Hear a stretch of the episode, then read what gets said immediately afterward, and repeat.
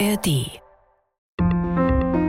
Hier ist der Weltspiegel Podcast, unser Blick in die Welt mit den Auslandskorrespondentinnen und Korrespondenten der ARD. Wir reden über das, wofür die Nachrichten nicht immer Zeit haben. Jede Woche eine knappe halbe Stunde lang hier im Weltspiegel Podcast. Diesmal mit Philipp Abresch.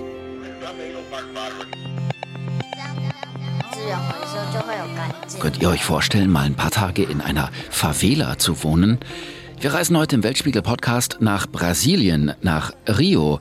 Der vielleicht öfter schon von gehört, die Armenviertel von Rio, die Favelas, sind eine Welt für sich. Wenn in den Nachrichten die Rede von ist, dann meistens wegen Gangkriminalität. Polizisten, die sich brutale Schießereien mit diesen Gangs liefern, Drogen, Tote. Aber Mittendrin leben Menschen und um die geht's heute. Matthias Ebert, unser Korrespondent in Rio und meine Kollegin, die Filmemacherin Johanna Jeschke, haben sich gefragt, wie ist das Leben in den Favelas und sind einfach für ein paar Tage dort untergekommen, haben dort übernachtet, gefrühstückt, sogar Party gemacht und das Leben der Menschen hautnah kennengelernt. Die beiden sind mit einem Film zurückgekommen für unser neues Mediatheksformat Weltspiegel Doku und dieser Film, der heißt Tür an Tür mit dem Gangster Leben in Rios größter Favela und darüber wollen wir heute reden. Über einen Film und auch darüber, was es nicht in den Film geschafft hat. Denn Joanna und Matthias mussten wegen dieser Drogengangs ja manchmal auch die Kamera ausmachen. Wie das war, auch davon werden sie uns bestimmt erzählen in der nächsten halben Stunde. Freue mich drauf. Ich glaube, wird spannend.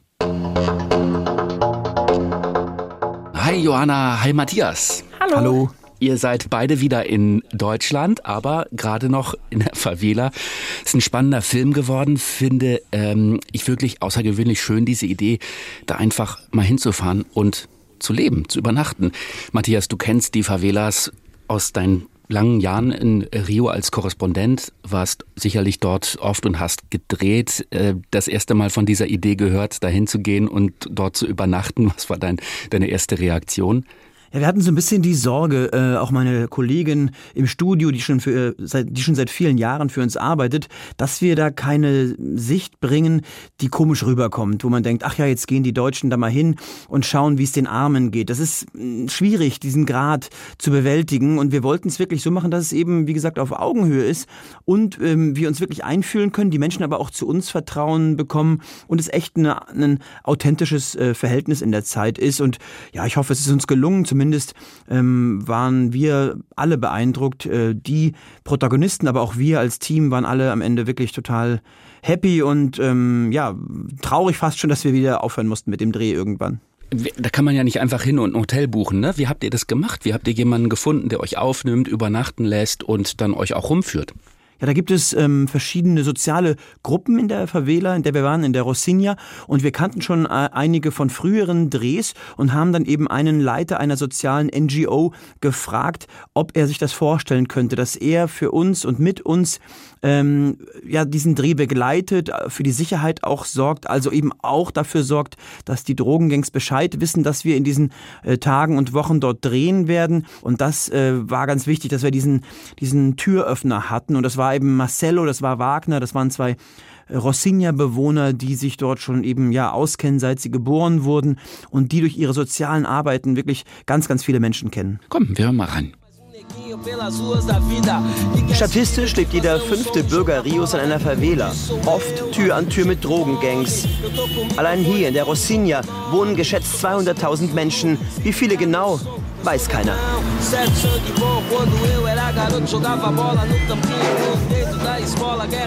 Was wirklich krass hier ist, es riecht überall anders. Da drüben irgendwie nach Frittenfett, hier nach Grillfleisch und da hinten nach ungeklärten Abwässern. Also bei der Hitze echt krass. Johanna, für dich war es wahrscheinlich das erste Mal in so einer Favela, oder? Wie, in welcher Vorstellung bist du da rein? Wie hast du das erlebt, diese ersten Momente? Also es war nicht ganz das erste Mal in der Favela, weil ich vorher auch schon mal in Rio war und man kommt irgendwie an den Favelas ja nicht vorbei, weil die ja zum Teil halt auch so wie die Rocinha, die Favela, in der wir jetzt gedreht haben, ja auch sehr nah am Stadtzentrum ähm, liegen und deswegen äh, kommt man da durchaus schon in Kontakt. Aber ich muss sagen, als ich in Deutschland äh, zu meiner Familie, zu meinen Freunden gesagt habe, so, wir fahren, ich fahre jetzt dann mal irgendwie für zweieinhalb Wochen in die Favela, haben alle echt große Augen gemacht und gesagt, ernsthaft, bist du sicher, weil sie eben genau dieses Bild hatten aus der ähm, aus den Nachrichten und das, was, was du eben auch schon angesprochen hast, ne? einfach Gewalt und Kriminalität und Brutalität und da kannst du doch nicht einfach jetzt so irgendwie äh, als deutsche Frau da einfach so durchmarschieren. Ähm, aber deswegen war es eben ganz wichtig, dass wir diese Begleiter hatten, die wirklich wie einen, ich sag mal, wie so ein Schatten, aber im positiven Sinne immer an unserer Seite waren oder wie so eine Lebensversicherung, so haben wir es, glaube ich, im Film dann auch genannt. Und damit haben wir uns schon total sicher gefühlt. Und ich war einfach ziemlich beeindruckt von der, also erstmal überfordert mit der Anzahl der Menschen, weil es ist immer voll und immer wuselig und ständig muss man irgendwie an die Seite springen, weil gerade wieder einer irgendwie an einem vorbeirauscht, die ganzen Mototaxis. Ähm, und dann fand ich aber, also war ich total positiv überrascht, wie herzlich wir da aufgenommen worden sind und wie wir dann irgendwann gar nicht mehr aufgefallen sind und wie die Leute dann einfach wirklich echt uns so in ihr Privatestes gelassen haben. Und das fand ich äh, echt toll. Ja, es ist wirklich mm, einfach ein Mikrokosmos, der einen erstmal so erschlägt. Die Gerüche, äh, auch der Dreck, muss man ehrlich sagen. Überall liegt was rum. Es sind enge Treppen, äh, nirgendswo ist was ähm, nach DIN-Norm gestaltet. Man muss mit dem Kopf aufpassen. Also ein verrückter, verrückter, verrückter kleiner, wahnsinniger Be Bezirk, den die Menschen aber für sich lebenswert gemacht haben. Und von daher, ja, ich bin immer wieder geflasht, wenn ich da reinkomme, obwohl wir schon sehr, sehr oft in Favelas gedreht hatten. Aber eben umso mehr jetzt, weil wir wirklich immer wieder Leute getroffen haben und immer wieder Hände geschüttelt haben. Und dann gab es so eine Situation, dann sagt dann unser Begleiter Wagner, ja, der da, den wir schon seit zwei Tagen immer wieder treffen, der hat 19 Schüsse abbekommen. Und ich so, was, 19 Schüsse? Ja, der war vor 40 Jahren, 30 Jahren, wurde er von seiner eigenen Drogengängen, sollte er exekutiert werden, hat aber irgendwie nicht geklappt. Er bekam 19 Schüsse ab, hat überlebt und dann hieß es scheinbar von Seiten der Drogengang, okay, das ist ein Zeichen Gottes, lasst ihn am Leben. Und er hat uns seine ganzen Narben gezeigt. Teilweise sind die Kugeln noch im Körper. Also verrückt, also verrückte, verrückte Realitäten, die man da trifft. Und das war schon irgendwo auch ein ganz neuer Aspekt für mich. Über Gangs und äh, Kriminalität reden wir gleich noch. Gib uns doch mal einen Eindruck davon. Äh, Rosinha heißt diese Favela. Wo liegt die eigentlich in Rio und wie viele Menschen leben da? Wie viele Menschen da leben, das ist ganz schwer zu sagen. Zwischen 100 und 200.000 würde ich sagen. Ähm, so richtig zählen kann man das sehr schwer und sie liegt einfach malerisch ganz nah an einem Strand ähm, hinter den Topvierteln Ipanema und Leblanc, aber an so einem Berghang wie so eine halbe Salatschüssel äh, schmiegt sie sich da in den Regenwald und unterhalb gibt's halt einen Traumstrand, wo man surfen kann, ähm, wo aber auch eben viele, viele Luxushotels liegen und Golfplätze, also ein Kontrast eben gerade diese Rosinha Armenviertel und nebendran Strand, Paraglider, ein Luxusviertel mit Golfplatz und riesigen Shoppingcentern. Also genau da liegt die Rosinha im eher wohlhabenden Teil mittendrin von Rio. Genau, ich wollte gerade sagen, mittendrin in der Stadt halt auch. Das ist ja auch was Besonderes. Ne? Es gibt ja viele Armenviertel und so kennt man es vielleicht aus anderen Ländern auch, die einfach so am Stadtrand sind. Das gibt es natürlich in Rio auch. Aber die Rosinha ist schon auch nochmal speziell, weil es halt einfach so nah an der Stadt ist und weil die Anbindung einfach auch da ist. Viele Menschen, die in der Rosinha leben, arbeiten ja auch, haben Jobs in der Stadt und in den wohlhabenderen Vierteln ähm, von Rio. Und das macht die Rosinha auch schon nochmal so besonders. Das Wort Favela kommt aus dem Portugiesischen und steht für Armenviertel oder Elendsviertel. Favelas gibt es überall in den größten Städten Brasiliens. Sie entstanden schon vor über 100 Jahren. Aber besonders in den 1970er Jahren wurden sie immer größer, enger, voller, als Menschen millionenfach vom Land in die Städte kamen, um sich dort ihren Lebensunterhalt zu verdienen. Geschätzt über 10 Millionen Menschen leben heutzutage landesweit in solchen Vierteln. Allein in Rio gibt es wohl etwa 600 Favelas. Ich habe gesehen, ja Party gemacht abends. Ja, ja. Das ist ja nicht das, was auch man mit einer Favela ja in Verbindung bringt, ne? Aber es ist auch Teil der Lebensrealität. Da wird total viel gefeiert. Und ich fand, also ich fand es überraschend, dass ähm, sowohl vor den, vor so ganz, vor so Bars in einer Straße, ähm, da gab es ganz viele Bars und da gab es dann abends gab es eine Sängerin und die Leute stehen draußen auf der Straße und tanzen. Das dauert irgendwie ungefähr drei Sekunden und äh, die äh, Brasilianerinnen und Brasilianer haben ihre Hüfte geschwungen, auch unsere äh, unser Stringer Sänger ähm, mit seiner Frau. Also das war, fand ich echt beeindruckend irgendwie. Also ich als Deutsche stand irgendwie daneben und habe so ein bisschen mit dem Knie gewippt. Ähm, äh, das ging da schon deutlich schneller. Und ich fand es echt auch beeindruckend, weil es gab schon so ein, zwei, drei schicke Bars und Clubs, wo wirklich, ähm, haben uns dann Marcello und Wagner auch erzählt, Menschen aus wohlhabenderen Stadtvierteln äh, extra dafür in die Rosinha kommen. Und das hat man dann auch gesehen. Wir waren da mal drin. Das war irgendwie ein ganz anderes, äh, komplett aufgetakeltes äh, Publikum und da hätte, also hätte ich persönlich jetzt gar nicht erwartet, das in der Rossinia anzutreffen. Ihr habt bei einer, ich glaube, einer kleinen Familie Unterschlupf gefunden, ne? Vielleicht könnt ihr mal beschreiben, wie sieht so eine Wohnung in der Favela aus? Wo habt ihr da gepennt, gefrühstückt, zu Abend gegessen? Wie war das? Viele der Menschen, die dort leben, leben ja auf gar nicht so viel Raum, sondern da leben große Familien auf engem Raum zusammen und da eben mal noch jetzt ein Kamerateam äh, aus Deutschland oder Rio unterzubringen, ist gar nicht so einfach. Aber wir haben dann über unseren äh, Stringer, über unseren Kontaktmann, der halt auch mit uns äh, beim Dreh unterwegs war, äh, dessen Mutter hat äh, Wohnungen vermietet und genau da sind wir dann untergekommen. Und eigentlich war es ein kleines Apartment, ein Wohnzimmer, ein Schlafzimmer. Ich würde sagen, eher, wir haben auch weniger in Anführungszeichen luxuriös, äh, luxuriöse Wohnungen gesehen oder sind daran vorbeigelaufen. Also von der Größe her war das total äh, in Ordnung und ich hätte es, ich hätte es viel kleiner erwartet. Also kleines Bad, kleines Schlafzimmer, kleines Wohnzimmer. Matthias hat dann da seine Hängematte ausgerollt im Wohnzimmer. Ich habe es gesehen im ähm, Film. War das gemütlich? Absolut. Hängematte ist spitze. Und das Entscheidende ist ja auch, dass die Mutter von Wagner, also wo wir geschlafen haben, sie ist eine von den Privilegierten, hat eigentlich noch relativ viel Platz, weil sie als eine der ersten in die Rocinha kam vor ganz, ganz vielen Jahren, vor mehr als 50 Jahren. Damals kam sie aus dem armen Nordosten Brasiliens eben nach Rio auf der Suche nach Arbeit und die hat sie dann gefunden in der Rocinha, weil dort gebaut wurde überall. Sie hat dann Schnaps verkauft an die Bauarbeiter und sich eben dieses Stück Land gesichert. Das war damals Felsen äh, und darauf hat sie eben was abgesteckt und das ist heute ihr Bereich. Dort ist ihre eigene Wohnung und eben noch viele andere, die sie jetzt vermieten kann. Von dort habt ihr die Favela erkundet. Ich kann mir vorstellen, das ist nicht ganz einfach, da geht man nicht einfach los. Ähm, wahrscheinlich gibt es da ganz eigene Spielregeln, an die man sich halten muss, richtig?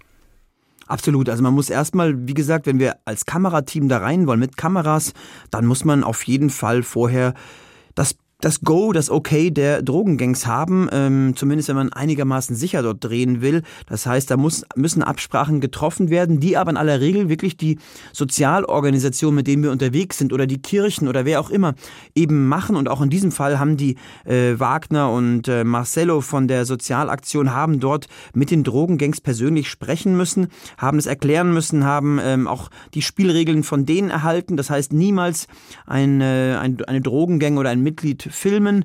Ähm, die Kamera muss dann runter oder in Taschen gepackt werden. Und diese Anweisung haben sie uns auch jedes Mal gegeben, bevor wir in eine enge Gasse hinein sind.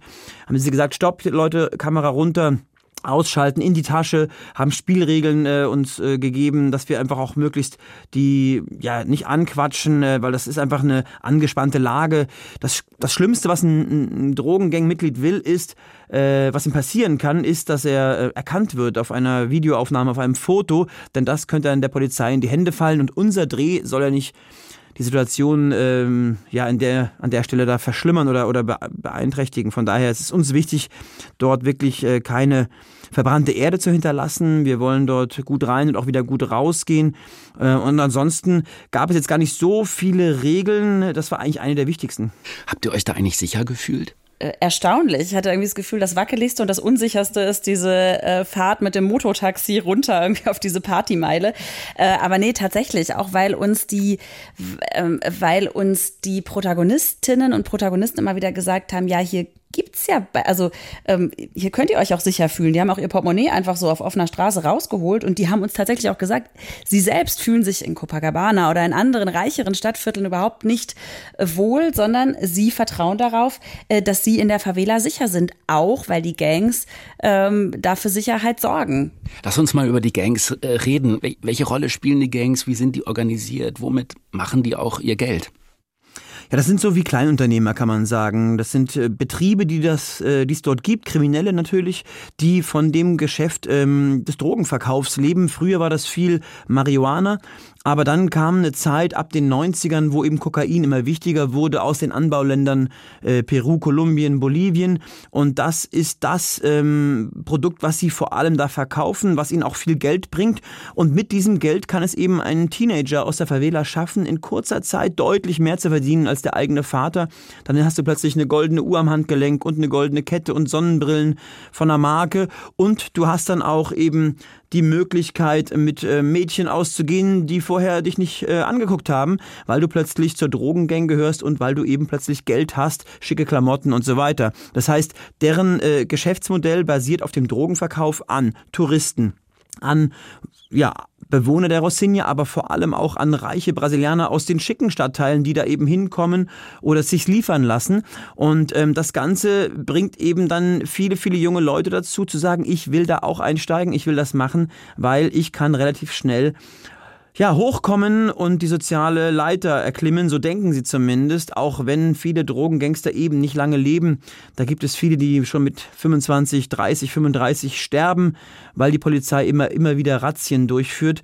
Aber eigentlich ist es ein Geschäftszweig, ähm, der sehr professionell betrieben wird, wenn man es mal rein ökonomisch betrachtet. Da wird ähm, knallhart kalkuliert, da werden dann verschiedene Schichten eingeteilt, Soldaten, die überall äh, patrouillieren, die gewisse Verkaufspunkte beschützen, andere davor bekommen etwas weniger Geld dafür, dass sie nur mit einem Walkie-Talkie warnen, wenn andere Gangs oder die Polizei in das Viertel eindringt. Und am Ende geht es darum, dass der Drogenboss mit seinem Team, ähm, ja, er braucht äh, schwarze Zahlen und er muss schauen, dass sein Geschäft läuft. Ähm, und dafür braucht er Ruhe im Viertel. Das ist zumindest in den meisten Favelas so der Fall. Er kann es nicht gebrauchen, dass es zu Schießereien kommt, zu Diebstahl oder zu anderen ähm, Überfällen oder ähm, anderen Dingen. Deswegen herrscht dort vergleichsweise Ruhe, wenn nicht gerade eine Konfrontation mit der Polizei stattfindet, weil das sonst dem Verkauf schadet, äh, wenn es äh, dort eben ja, zu einem Ort kommt, in dem Überfälle an der Tagesordnung sind. Ihr wolltet dann ja auch mit Mitgliedern dieser Gangs sprechen. Das war nicht so einfach, aber ihr habt es geschafft. Ne? Wie, wie war das für euch? Wie habt ihr das angestellt? Ich muss vielleicht vorweg noch sagen, wir haben das diskutiert, ob wir das auf jeden Fall, weil wir natürlich die Gefahr ist, dass man das dann wieder alles so in diese Crime-Ecke ähm, rückt. Aber halt auch das ist Teil der Realität, die wir eben angetroffen haben. Und Matthias hat es ja gerade geschildert, die sind total mächtig und bestimmen im Prinzip auch das komplette Leben in, in der äh, Favela. Selbst wenn du sie gar nicht so zu Gesicht bekommst, äh, spürst du das die ganze Zeit, weil es halt diese unausgesprochenen Regeln gibt oder auch die Regeln, an die wir uns halten mussten. Insofern haben wir gesagt, wir können es nicht oder wir können können die Gangs nicht nicht zum Thema machen, weil wir würden einfach echt einen großen äh, Faktor der Realität irgendwie ausblenden, wenn wir nicht darüber reden wollen. Und ihr habt dann mit Carlos gesprochen, glaube ich, ein Gangmitglied. Und wenn man sich euren Film anguckt, dann sind das schon irgendwie verrückte Bilder. Der sitzt da mit so einer Splitterschutzweste an, empfängt euch mit einem Sturmgewehr in der Hand. Wie, wie war das für euch, dem zu, dem zu begegnen? Ja, ehrlich gesagt, da habe ich auch erstmal wirklich schlucken müssen und war auch wirklich angespannter als sonst, weil ähm, das das einzige Mal war, dass wir das versucht haben und es war bis zuletzt auch nicht klar, ob es klappt. Und es gab auch noch wirklich heftige Spannungen im, im, im, auf dem Weg zu ihm, weil wir eben in ein sehr, sehr gefährliches Viertel, nicht in der Rocinha, sondern anderswo in Rio hineinfahren mussten. Und da gab es eben einen ersten Checkpoint und da gab es Irritationen wer wir seien, obwohl wir uns eigentlich angemeldet hatten ähm, bei einer sozialen Gruppe in dem Viertel. Und plötzlich waren da drei, vier, fünf Waffen auf uns gerichtet, lange Gewehre, ähm, ziemlich übel vernarbte äh, Gangster haben uns da angeschrien, wir mussten aussteigen, wir mussten auch teilweise die Kameras abgeben, ähm, weil wir in dem Fall ähm, scheinbar eine Konfusion ausgelöst hatten beim Hineinfahren in das Viertel. Und äh, ja, da lagen die Nerven wirklich blank. Ich hatte auch wirklich äh, Respekt und Sorge, ob das hier überhaupt noch gut über die Runden geht. Immer mehr Gangster kamen zusammen, alle mit Waffen in der Hand. Also es war ein bisschen wie in so einem Hollywood-Film, aber es war leider echt. Und dann mussten wir die Situation beruhigen konnten dann äh, reden, äh, erklären, was wir machen wollen. Ähm, es wurde gelacht. Äh, der eine oder andere Gangster hat gesagt, alles klar, Hand auf die Schulter, das wird schon, das kriegen wir hin. Dann wurde viel diskutiert und dann irgendwann wurden wir auch weitergelassen, äh, nachdem klar war, wir wollen wirklich nur ähm, ein Interview äh, in, in vier Wänden machen und niemanden von den Gangs oder den Drogenverkaufsplätzen filmen. Und dann durften wir weiterfahren, aber mir ist das Herz in die Hose gerutscht und es war wirklich äh, Anspannung pur. Und dann eben klopfen wir an die Tür bei Carlos, so sollen wir ihn nennen, und haben dann eben, ja, Handshake, also seine Hand war deutlich weniger fest, als ich dachte. Er war ein ganz sanfter Typ, was ich auch nicht erwartet hatte hat äh, sehr, sehr ruhig gesprochen, fast schon mit einer bedrückten Stimme gerade bei den persönlichen Themen, wo es um seine Familie ging, aus seinen, aus den, äh, um die Verhältnisse, aus denen er kommt. Und er war aus meiner Sicht ähm, anders, als ich mir erwartet hätte, viel sanfter, viel reflektierter und auch gar nicht so abgezockt ähm, oder aggressiv, überhaupt nicht in der Situation. Und das hören wir uns mal an. Jim. Hallo. Oi. Cheers. Pode entrar? Komm rein. Pode ficar à vontade. Vamos lá, mas, mas, mas. Setz dich. É. Carlos sollen wir ihn nennen. Er ist Mitglied der größten Gang von Rio, dem Roten Kommando, das aktuell auch in der Rocinha das Sagen hat. Ähm. Äh, sobre- Können wir ein bisschen über dein Leben sprechen? Wie kamst du zur Drogengang? Aus der Not heraus, als Teenager? Necessidade ou porque começou com 15? Eu queria fazer o dinheiro pra ajudar minha coroa, tá ligado? Ela Ich wollte meine Mutter unterstützen. Sie war alleinerziehend. Meine jüngeren Brüder und ich hatten kein Essen zu Hause. Ich musste sie unterstützen. Und bei der Gang konnte ich Geld machen. Mesmo. E, e, Damit man das in Deutschland verstehen kann, äh, wie ist dein Alltag als Soldat der Drogengang? So, Como funciona o dia a dia? 5 horas sai a paz. Um 5 Uhr morgens ist Ruhe. Ich muss dann aufpassen, ob die Polizei kommt oder nicht. Sie kommen gewöhnlich um die Uhrzeit, wenn die normalen Arbeiter zu ihren Jobs aufbrechen. Wenn die Polizei morgens im Dunkeln kommt, stellen wir uns ihnen entgegen.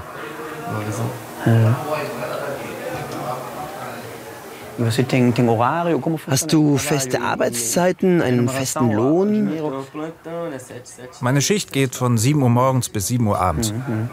Wenn wir unsere Favela gut schützen, stehen wir gut bei unserem Boss da. Er ist immer für uns da, wenn wir mal was brauchen. Zum Beispiel Medikamente oder andere wichtige Dinge. Die treibt er für uns Favela-Bewohner auf. Remédio. Melhoria. Das ist das, was die Medien nie zeigen. Die sprechen nur über die schlimmen Dinge, die Gewalt. Nie aber über das Gute, Jornal. die Hilfe für die Anwohner.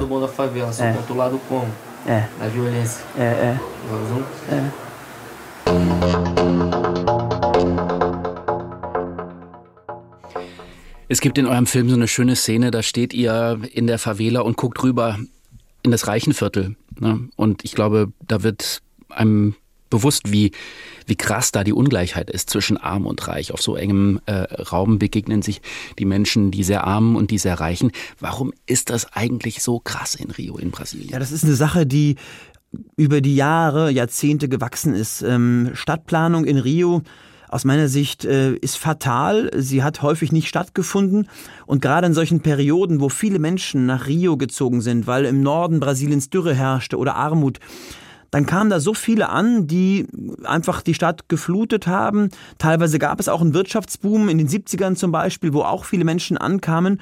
Und dann wurden Arbeitskräfte gebraucht, aber eben nicht die Viertel für sie geschaffen. Und dann haben sie sich den Platz gesucht, den sie brauchten. Und das waren eben die Hügel, das waren die nicht bebauten Flächen, die heute Favelas heißen.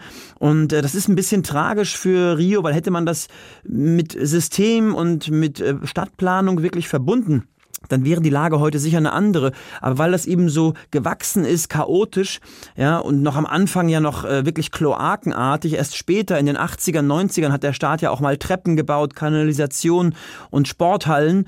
Äh, und das Ganze ist eben einfach dann so gewachsen, wie es gewachsen ist. Und dann kam der Drogenboom, dann kam die Kokainwelle. Und ähm, dann haben die jungen Menschen, die dort eben schlechte Bildung haben, ähm, wirklich nicht die gleichen ähm, Hilfen vom Staat erhalten wie äh, Kinder in anderen Vierteln, dann haben die eben ihr Schicksal in die eigene Hand genommen und sich diesen Markt gesucht, den sie haben, ähm, der kriminell ist, äh, der bestraft wird, für den sie oft erschossen werden von rivalisierenden Gangstern oder von Polizisten oder sie landen im Knast. Also das Leben eines Gangsters ist wirklich kurz und es ist, das wissen auch viele, das wusste auch Carlos, dass ihm das blühen kann. Aber das ist eine Sache, die wirklich in Rio leider auch durch viele, viele jahrzehntelange Versäumnisse des Staates mit verursacht wurde. Und ähm, das ist so meine Konsequenz, die ich daraus ziehe. Und alles, was man heute tut, um das zu mildern, ähm, kostet zum einen sehr, sehr viel Geld, ist extrem schwierig, weil es eben jetzt diese Gemengelage gibt, ähm, diese Macht, die eben auch von Teilen ähm, von den Drogengangs ausgeübt wird. Und äh, der Staat hat es ab und zu mal versucht, da was zu verbessern. Es wurden viele Schulen gebaut, gerade in diesen Brennpunktvierteln in den 80er, 90er Jahren. Aber ähm, ja, es fehlt weiterhin das Geld, was dort ähm, nicht immer ankommt, um das zu erhalten, um guten Unterricht anzubieten. Man muss sagen, noch immer werden diese Viertel marginalisiert, wie schon von Anfang an. Und es gibt noch immer kein Bewusstsein in Brasilien und in Rio äh, bei den Verantwortlichen in der Politik und der Verwaltung, dass man da jetzt mal erheblich investieren müsste, mittel- und langfristig, um dann wirklich auch dieses Pro Problem mit der Kriminalität und der Gewalt in den Griff zu kriegen. Das heißt, es wird nicht als ein soziales Problem erkannt, sondern häufig noch als ein Sicherheitsproblem, als ein po Problem, was durch Polizeieinsätze gelöst werden könnte. Und ich glaube, das ist eine relativ kurzsichtige Sicht. Weil du gerade die Ungleichheit angesprochen hast. Also wir haben ja an einer staatlichen Schule gedreht, auf die die Tochter unserer Protagonistin ähm, ging. Und da hat uns eine Lehrerin an der staatlichen Schule ganz eindeutig gesagt, die Kinder hier haben einfach, also wer sich's leisten kann, schickt seine Kinder auf teure Privatschulen. Und da schaffst du halt eine Lücke, die du nicht mehr zumachen kannst, ja, weil natürlich die Menschen, die in den Favelas wohnen, sich überwiegend nicht die teuren Privatschulen leisten können. Und die Lehrerin hat ganz, ganz deutlich gesagt, diese Kinder hier werden, äh, hart formuliert, immer die Angestellten von den Menschen bleiben, die in den reichen Vierteln wohnen, ja. Ähm, die haben keine Chance. Und dann kann man sich natürlich vorstellen, äh, dass in so einer Situation, wenn du eh weißt, du hast es viel, viel schwerer, äh, weil du schon aus diesem marginalisierten Viertel kommst, weil du auf eine staatliche Schule gehst, weil du nicht die Top-Top-Bildung ähm, äh, dir leisten kannst oder weil deine Familie sich das nicht leisten kann, ähm, da ist natürlich, haben die Gangs leichtes Spiel die Kinder abzufischen, ja. Und Nachwuchs zu rekrutieren. Ja. Mhm. Mit welchen Gedanken, welchen Bildern, welchen Vorstellung ähm, habt ihr diesen Ort wieder verlassen?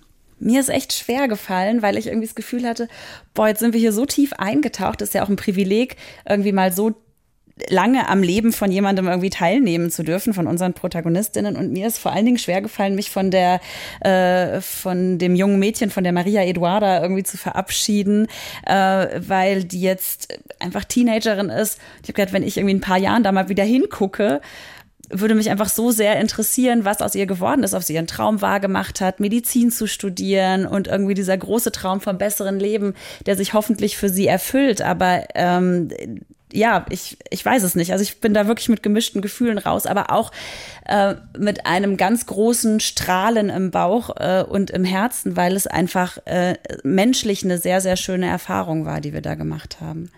Und auch vom Gefühl her, ne, die Sicherheit. Ich habe jetzt für mich persönlich, obwohl ich äh, in Rio gelebt habe, immer noch mal deutlich mehr das Gefühl gehabt nach dem Dreh, dass diese Viertel sicher sein können, ähm, oft sicher sind. Und ich war auch mit meiner Familie jetzt dort in, äh, in der Rocinha zu Besuch. Auch ich persönlich habe jetzt diese Favela di Rocinha für mich ein bisschen entdeckt und war ab und an mal dort ähm, bei Aussichtspunkten, die es ja dort gibt, um eben auch diese Realität von Rio zu leben im Alltag und nicht nur in den äh, wohlhabenderen Vierteln rumzuhängen. Und gleich unterhalb der Favela kann man ans Meer gehen und man kann sogar surfen. Das habt ihr auch gemacht, ne? Wie war's? Großartig, großartig. Das Meer ist eiskalt. Es sah aber wackelig aus, wenn ich das sagen darf. Ja, ich, ich, ich habe mich gefühlt wie so ein wie so ein Wal auf einem Bein. Also ähm, ich habe gemerkt, wie schlecht ich mich äh, auf so einem Brett halten kann. Extrem wackelig und ich habe es wirklich nie versucht und da zum ersten Mal und es war ähm, ja äh, wirklich ein, ein Sprung ins kalte Wasser und ähm, ich glaube die